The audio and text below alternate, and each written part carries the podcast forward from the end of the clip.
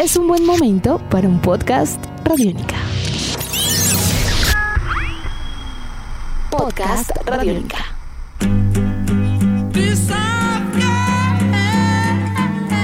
Bienvenidos a esta nueva edición de Podcast Rock and Roll Radio, producto de Radiónica, desarrollado por el señor Andrés Durán, arroba Andrés Durán Rock, y quien les habla Héctor Mora, arroba Mora Rock and Roll, bajo la producción de Juan Jaramillo, Jairo Rocha y la captura sonora de Gabriel Medellín.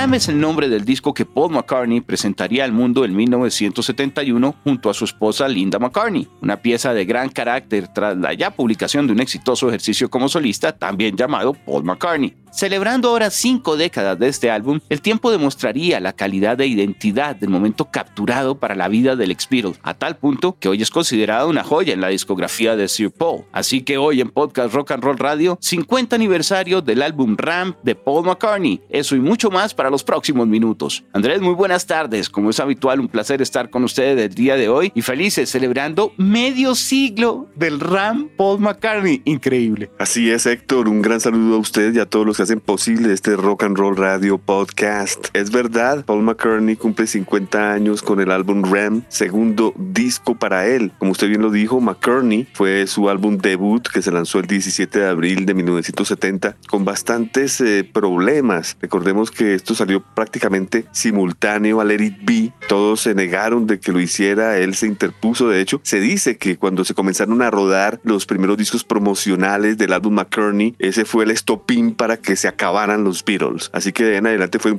problema, un disco problemático. Eh, la misma Linda McCartney dijo que, su esposo estaba eh, alcoholizado, deprimido, en fin, tanto así que él decidió grabarlo él solo, solo y a escondidas para que nadie supiera que era la mejor manera, ¿no? Haciéndolo eh, recluido de una manera a, lo ermitaño. Y pues esto pues conllevó a críticas mayores. la canción destacable fue Maybe I'm Amazed y digamos que fue este el disco responsable, diría yo, para que Ram sea totalmente distinto, ya que aquí, a diferencia del primero, eh, si hay músicos y podemos decir que aunque esta fórmula de, haberlo hecho, hecho solo Paul McCartney funcionó en dos ocasiones más, ¿no? Recordemos el álbum McCartney 2 de 1980 y McCartney 3 del 2020, que se acaba de lanzar al mercado, eh, que son discos donde él ha hecho todo él solo. Son los únicos tres discos en su colección donde ocurre esto. Así que volviendo al tema, en Ram, pues eh, fue un reto diferente, fue un, reto atrevido el que tenía que hacer eh, Paul para lograr lo que finalmente logró, ¿no? Ya que este disco, pues fue número uno en el Reino Unido, número dos en Estados Unidos. Sí, a nivel de ventas, un trabajo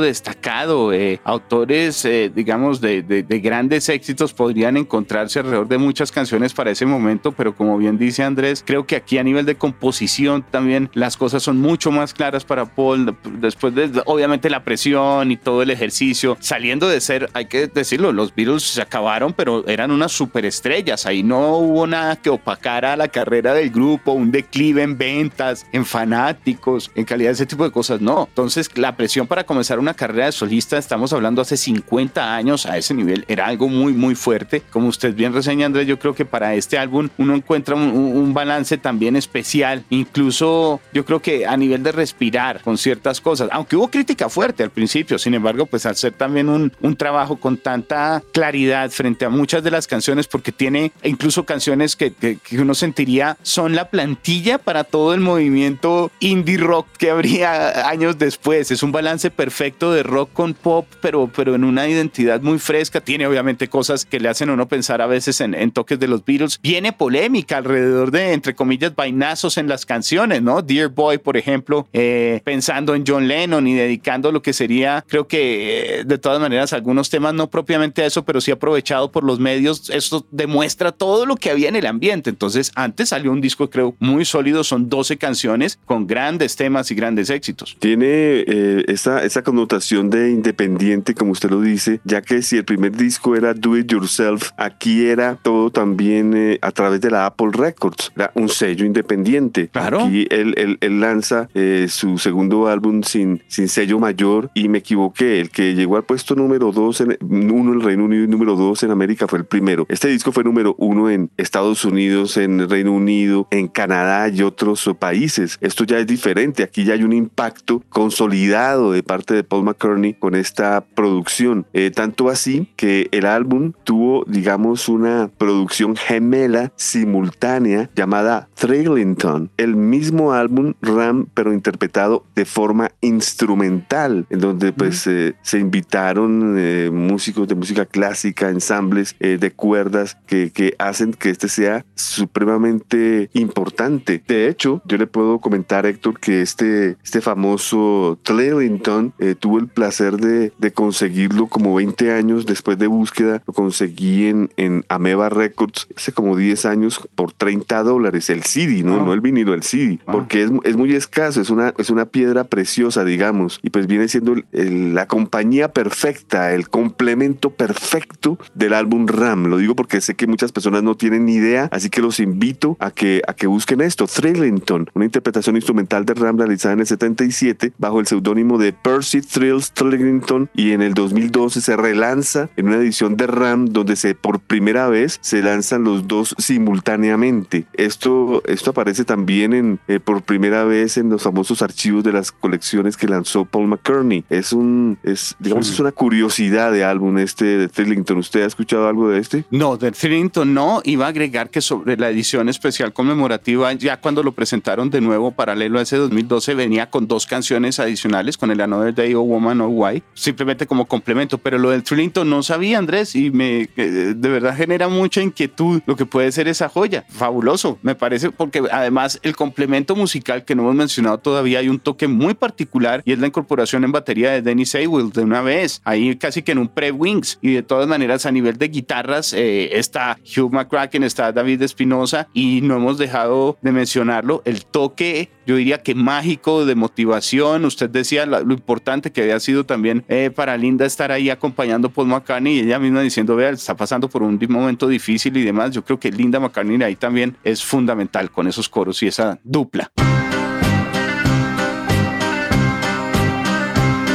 McCartney decidió hacer audiciones de músicos para este disco. Linda fue la que se encargó de hacer audición para el guitarrista, reclutando a David Spinoza, quien estuvo en las audiciones. Curiosamente, eh, las abandonó porque no estaba disponible y problemas que pues uno no puede creer. Pues uno dirá que sería eh, One Hit Wonder, pero no, el señor Espinosa venía de trabajar con B.B. King y trabajó posteriormente, entre otros, con Paul Simon, eh, con John Denver, con eh, John Hodge, Ron Davis, eh, Judy Collins, Ringo Starr, Rod Stewart, Beth Midler, Don McLean, Yusuf Lateef, muchísimos músicos, eh, Aretha Franklin, tuvo el placer de trabajar David Espinosa como guitarrista, pero aquí digamos que David Espinosa estuvo solamente en las audiciones y en los primeras, en los primeros ensayos, en un basement, en un, eh, en un sótano, en el Bronx de Ah, New York, que fue donde se llevaron a cabo estas audiciones, ya que, digamos, eh, McCartney también estaba eh, pendiente de regresar a- al Reino Unido porque ya iba a ser Navidad, estamos hablando de octubre aproximadamente. Ok. Sí, señor. Como usted bien lo dice, Danny Seliwell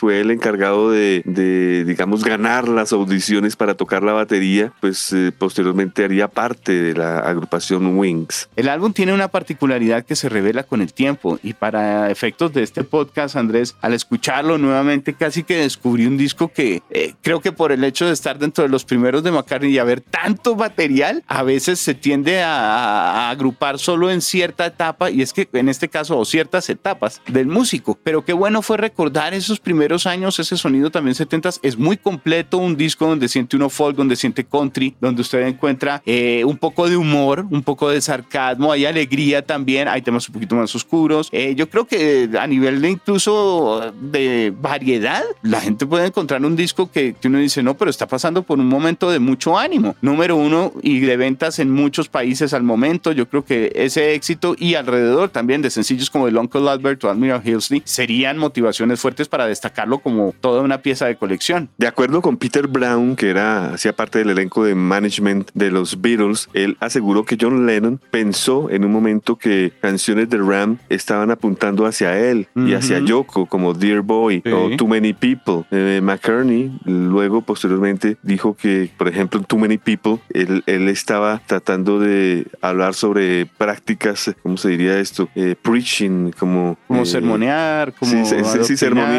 sermoneando, sí, a John Yayoko, eh, pero que la otra canción no tenía nada que ver con, con ellos, sino con el ex esposo de Linda. Por otro lado, los otros Beatles, George Harrison y Ringo Starr, dijeron en alguna entrevista que la canción Three Legs estaban atacándolos a ellos. Y pues, eh, eh, de acuerdo con Linda, dijo que, que no, que eh, Dear Boy era una canción, como lo digo, que iba en contra del ex esposo de John Lennon, pero que Three Legs no tenía nada que ver con ellos dos. Un poco también de polémicas por ese lado. Andrés, ¿cuál sería en, su, en su análisis la razón para celebrar de mayor peso el, este 50 aniversario de un álbum como lo viene a ser RAM? Bueno, pues yo lo tengo, yo le hago la respuesta en, en un minuto y medio, haciendo un análisis canción por canción, si le mm. parece. Mm, perfecto, me parece, para desglosarlo, es una docena de temas. Vamos, por favor, ¿es la edición normal o vamos de una vez con algo de edición eh, de colección? No, no, la normalita. Ok, perfecto. Listo. Too Many People. Sí, señor, esa es la primera canción del lado A. Es una canción suave, es una canción eh, protesta, eh, tiene buenos solos de guitarra, de hecho hay dos solos. La canción finaliza con un solo de guitarra, la voz de Linda, de guitarra no me refiero. El final es muy psicodélico, muy a los Beatles.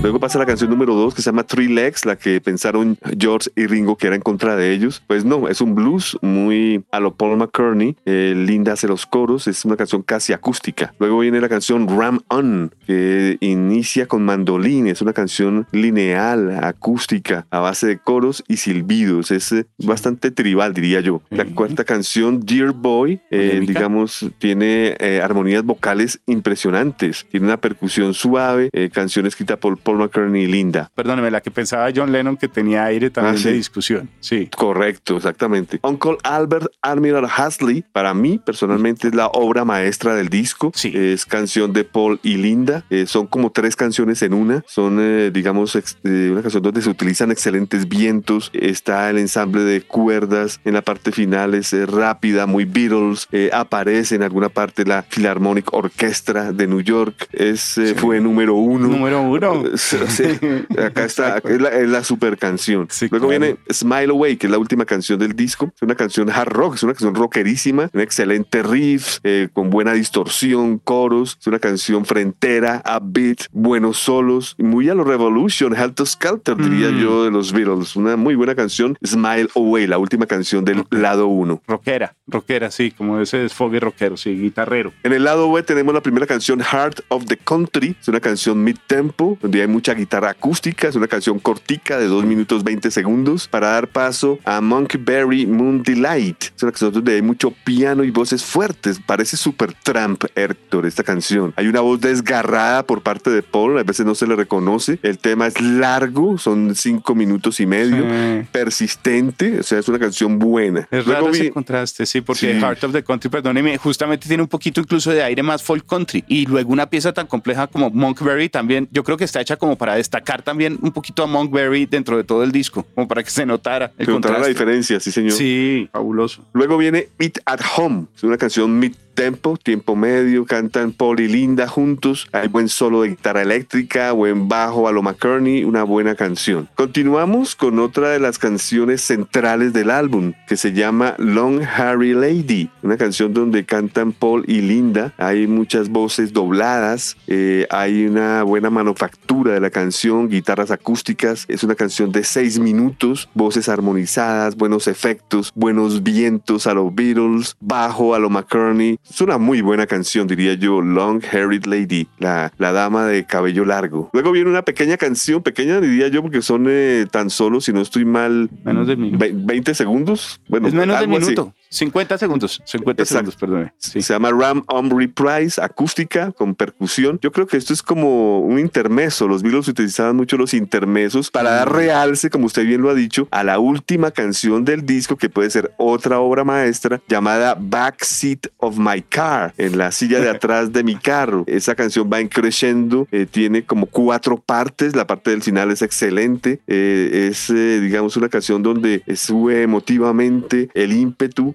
habla sobre un viaje a México, buenos coros. Yo, te, yo diría que la segunda canción central, después de Long Hairy Lady, por supuesto la obra maestra, Uncle Albert Admiral Hasley. Sí, no, la canción es muy popular. Ahora, esta también tenía un poco de, de, ese peso que trataban de darle los medios frente a que estuviese dedicada un poco a John Lennon y ver entonces quién era el que iba como eh, de verdad cargando con el grupo y quién, eh, quién estaba más recostado, cosas de ese estilo. Pero lo cierto es que la canción por sí sola fue de todas maneras un tema destacado. Llegó a la posición 39, no alcanzó tanto en listados, pero como usted bien dice, con el paso del tiempo es considerada una de las joyas del disco, sin lugar a dudas aparte del Uncle Albert Admiral Hayes, y bueno, ya vimos el Long Haired Lady, usted la reseñó también muy bien. Yo creo que de allí, eh, creo que el complemento estaría por el lado de Ethan Home, que alcanzó a ser número 7 en listados norteamericanos. Es importante ese tema también como para de complemento, digamos, dentro de todo este tipo de cosas. Y wow, un recorrido muy especial, Andrés. Yo, yo me sentí muy feliz casi que redescubriendo una faceta de Paul McCartney que, repito, a veces uno tiende a enredar en las discografías y en las cosas. Y qué bueno regresar a esos primeros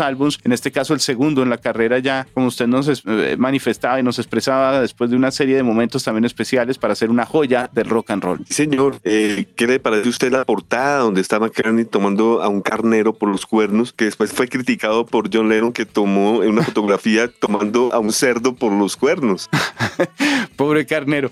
es, es, yo no sé, digamos que después de todo lo que había pasado, lo siento incluso tranquilo, siento que es una portada, a la hora la verdad, una portada, una carátula relajada frente a lo que podría eh, ser una carátula de Paul McCartney en ese entonces. Yo lo siento muy libre, lo siento bien. Pues es que es como si él fuera la persona que está eh, quitándole la lana a las ovejas, entonces tiene el carnero, pero incluso está con una camiseta blanca, es muy simple, en un fondo amarillo, en un establo abierto, eh, ¿no? De una manera muy tranquila, ¿no? Yo creo que... Hay, que, hay que recordar, Héctor, que en esta época Paul McCartney vivía en una finca, ¿en donde? En Escocia.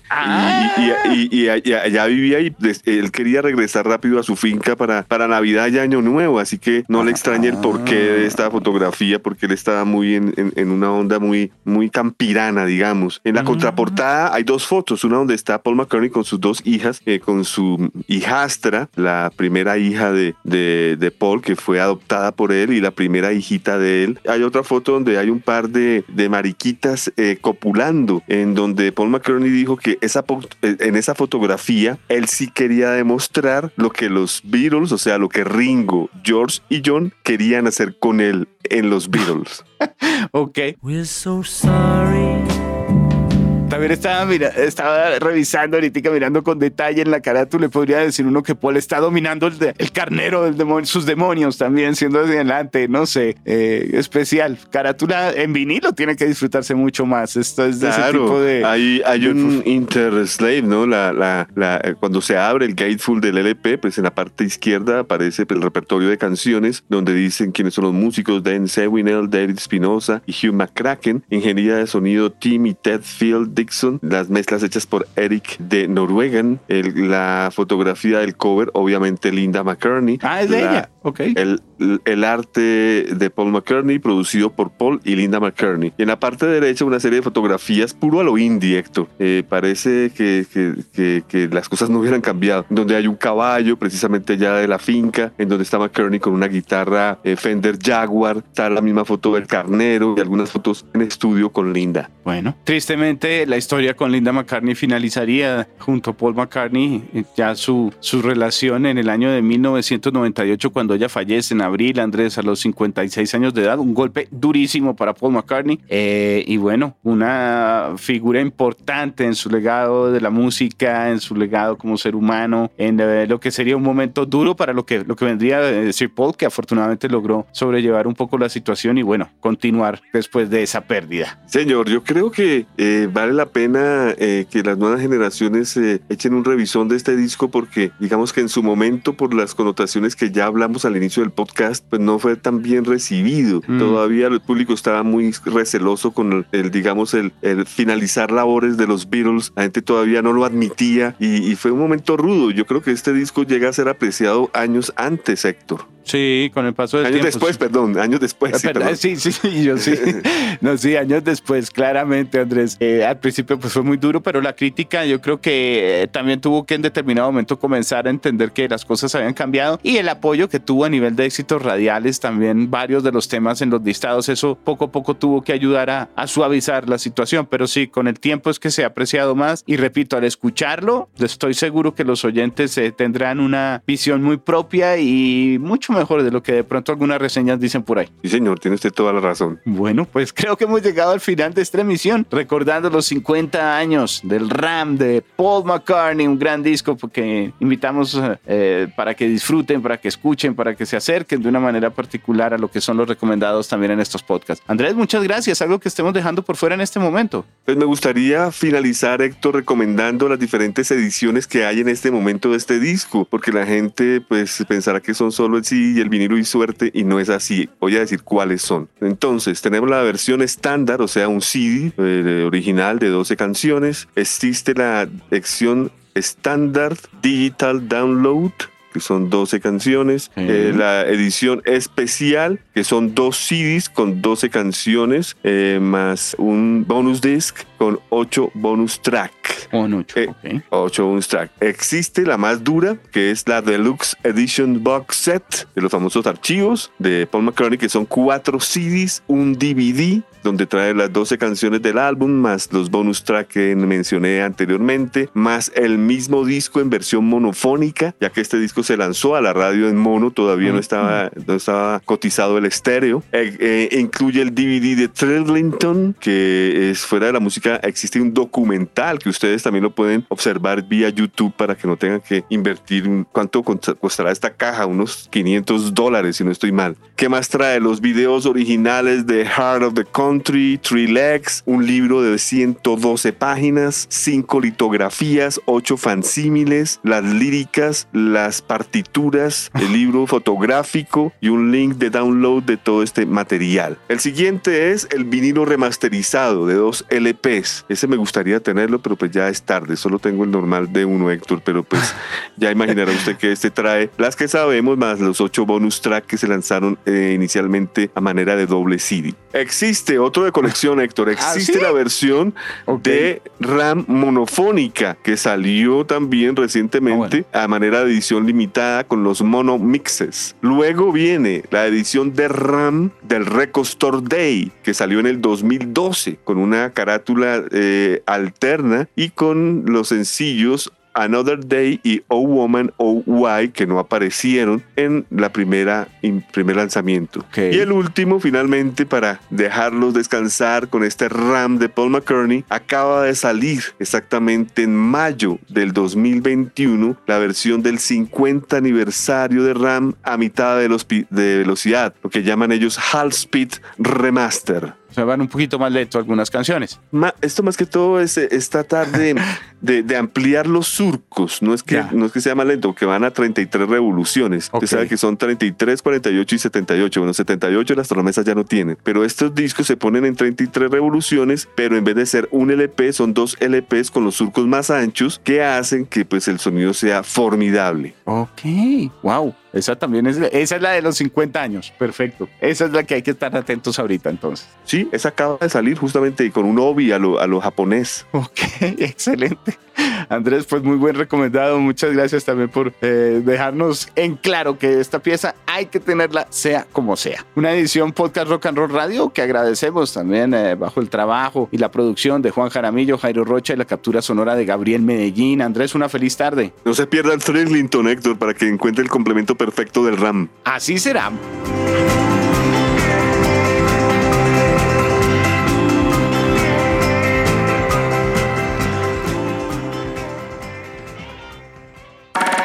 Nuestros podcasts están en radionica.rocks, en iTunes, en RTVC Play y en nuestra app Radionica para Android y iPhone.